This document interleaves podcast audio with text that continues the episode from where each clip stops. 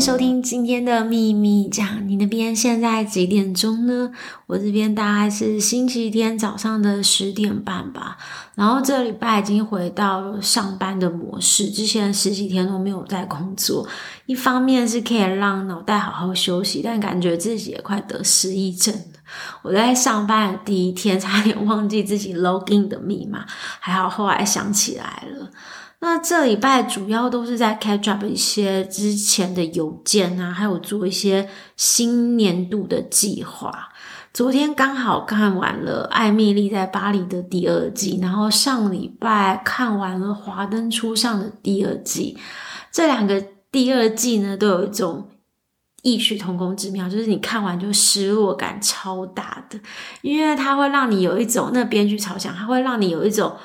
回到原点的感觉，不管你有没有看过第一季、第二季都不重要，它就会让你有一种你没有办法用过去的资讯去推测第三季会发生什么。Anyways，我不能多说，但是这是我最近看了两部我觉得还不错的电视剧，想推荐给大家的。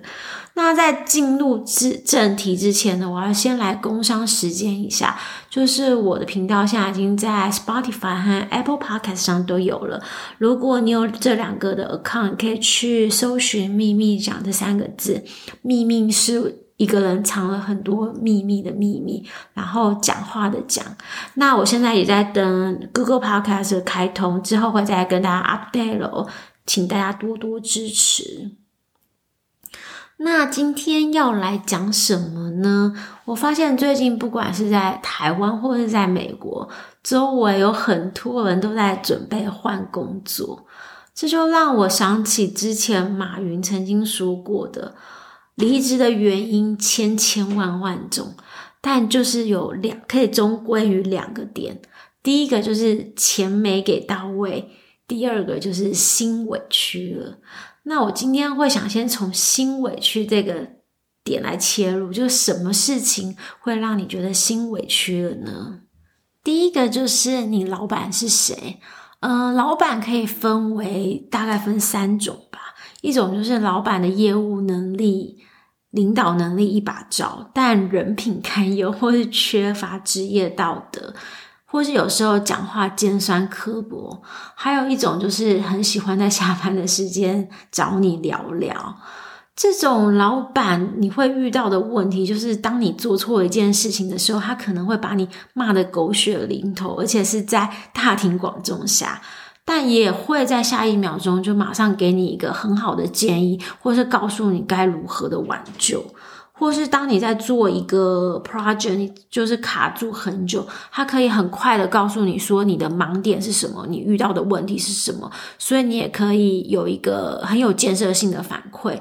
但这个老板可能就在旁边说你智障啊，你猪啊，你连这都不会，还要我跟你这样讲，就是可能会遇到这种状况。另外一种老板是人很 nice，但缺乏业务能力和领导能力。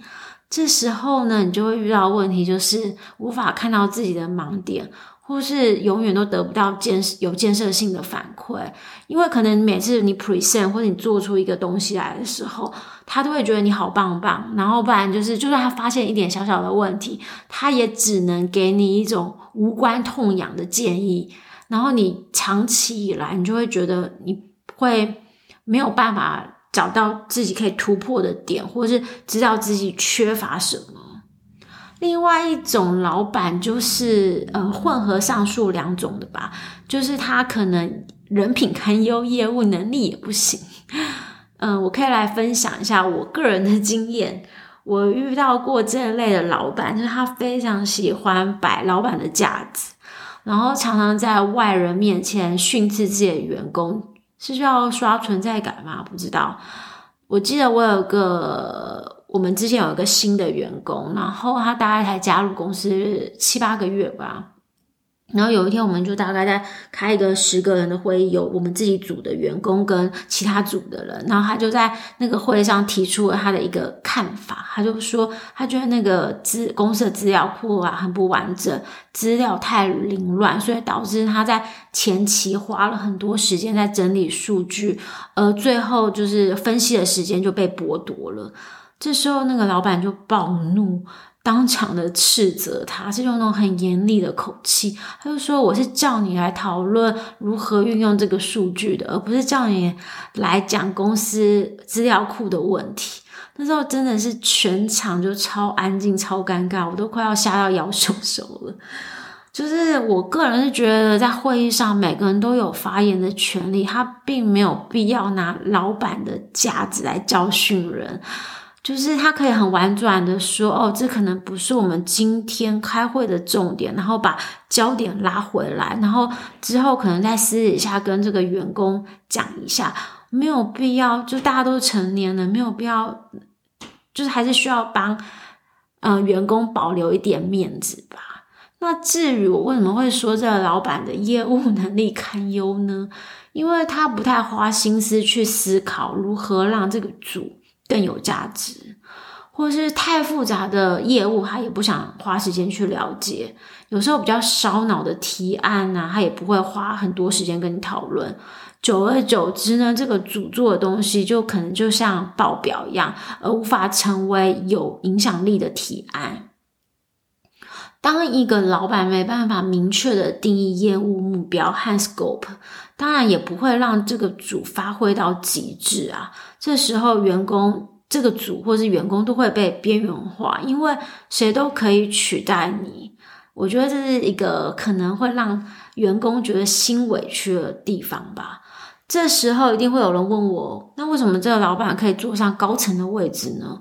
如果你在江湖上走跳久了，你也知道，有时候捧梦不是完全靠硬实力，有时候软实力也超重要。我这个老板社交沟通能力超强，还有他有另外一个好处，就是他会给你完全的自由，从来不会 micromanage，就是你下班啊或者放假，他从来不会烦你的。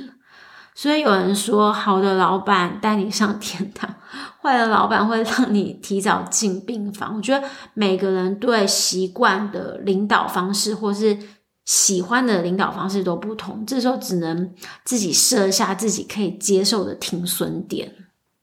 另外一个可能会让人觉得心委屈的原因，就是工作内容。如果你做的工作内容是低于你的能力，然后日复一日重复一样的工作，你可能会觉得缺乏挑战性，或者有些人会觉得我什么需要毕业，我什么背景出来的，你叫我做这种鸟事。另外一种就是每天都超级忙，但是瞎忙，忙到你没有时间学习新的技能，忙到怀疑未来。这种员工会委屈，就是因为他看不到未来，他觉得没有进步。这可以分两个点来探讨。如果你是新人，就是可以给自己多一点时间去接触不同的业务和经历职场上各式各样的人，不管你喜欢的或是你不喜欢，你喜欢的人，你也可以从中学习到他的工作的好态度或优点。那职场的前几年基本上是以一种发散式的方式去学习，虽然可能都只是接触一些皮毛，但这些皮毛的知识点或者重复性很高的工作，可能是为你下一个工作在打基础。这时候我必须说一句非常 心虚的话，就是人生没有白走的路。为什么会这么心虚呢？因为我小时候。也会跟老板抱怨说，做那什么鬼啊，没有意义，浪费我生命，浪费我青春。但后来我渐渐发现，以前那些你可能觉得无意义的知识点啊，或者是没用的东西，可能在未来的某个时间点会无预警的用到。所以，就是职涯是一个累积的过程，多一点点耐心，给自己一点时间去摸索，不需要逼死自己。那如果你是 Senior，然后是走技术面的，我会建议每一两年啊，都要一定要去外面面试一下。无论你要不要换工作，都可以透过面试去学习新的技术和了解市场的走向。就是重点，就是保持竞争力。总的来说，人会觉得委屈，就是觉得自己的好没有被看到，或者做的事情不符合自己的期待。但如果你清楚的知道自己在市场上的竞争力，当你清楚知道自己的价值，就是你是有底气的，你就可以有选择。那这种委屈感只是暂时的，说到底就是不要让自己沉溺在舒适圈。所以，当你在面对市场的变化，或是公司的变化、环境的变化，你可能会经历一段阵痛期，但是你是有选择的。当你有选择的时候，就不委屈了。在讲完心委屈之后呢，最后我们就要来讲钱了。为什么会把钱摆在最后一个呢？因为每个人对于工作的意义或是生活水平的要求不一样，对钱的反应的态度就会不一样。在经济学里面，就是你要极大化的是什么？是钱呢，还是权力，还是成就感，或是家庭？这都牵涉到每个人对于人生的价值观，所以我这边就不多赘述钱了。那我可以来分享一下最近一个流行的辞职点，就我发现有一些人会离职的原因，就是因为公司要求他们要回去办公室上班，不能再 work from home。那这些人会宁可找一些就是可以 remote 的工作，主要是因为我防控省下了通勤的时间和交通成本，然后生活也会变得比较有弹性。我个人是非常主张我防控的，因为虽然我相信团队需要合作、需要默契，但不至于需要天天见面，因为你一定都会用视讯的方式或电话和同事、老板有交流，这时候就会有一些新的 idea，不需要每天绑在一起才会有 idea。嗯，就可能一个，我觉得一个月去公司几次，大家可以联络一下感情，这样也就好了。像我个人是一个钉子户，我的组员都是在东岸或是中部，甚至在印度，只有我一个人在西岸。那同事对我而言 就是一个网友的概念，但这从来不影响我们之间的合作默契。我觉得 work from home 是一种对员工的信任。如果你对这个员工没有信任，不管他住在你旁边或者他在家里，都是无法被信，就是你都不会真的信任这个人的。好啦，那。林林总总说了这么多呢，上述大概都是我个人比较偏个人的经验。如果不适用于你的产业，或是无法和你的经验产生共鸣，那也非常的感谢你听完全部。最后呢，如果你现在在想换工作，或是你有遇过哪种奇葩老板，或是你有没有被老板吓到吃手手的经验，也欢迎跟我分享哦。